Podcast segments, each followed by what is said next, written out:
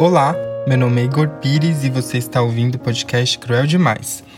Este texto se chama Lego.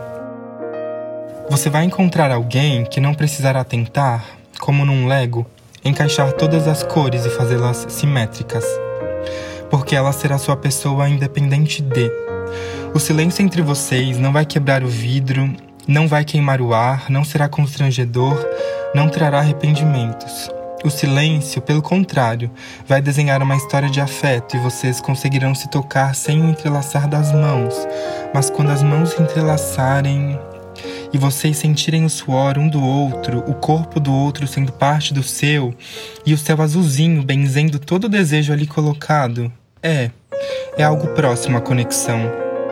Você vai encontrar alguém que te olhará tão firme nos olhos que suas pernas vão tremer e anunciar que o carnaval ainda não acabou. Tem alguém fazendo do seu coração uma escola de samba. E você, como nunca antes, vai querer ficar, passar pela avenida toda sem retroceder, vai querer sentir cada arrepio, cada vez saltando para fora do corpo, cada fresta de um sentimento que não nomeamos. E é tão bom quando estamos próximos de uma conexão tão pura e sincera com alguém, quando estamos tão próximos de uma verdadeira compreensão mútua do amor ou desejo, quando nada mais importa e a gente não nomeia.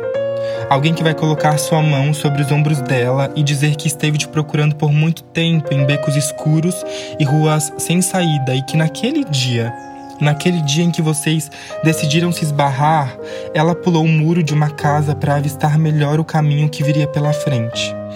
E ela te dirá que não teve medo do caminho quase impossível, porque coisas impossíveis também são passíveis de mudança.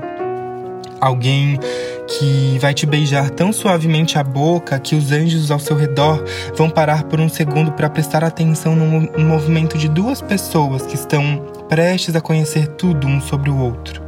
E a língua percorrendo a pele, a sensação da intimidade navegando pelo estômago e se transformando em adrenalina.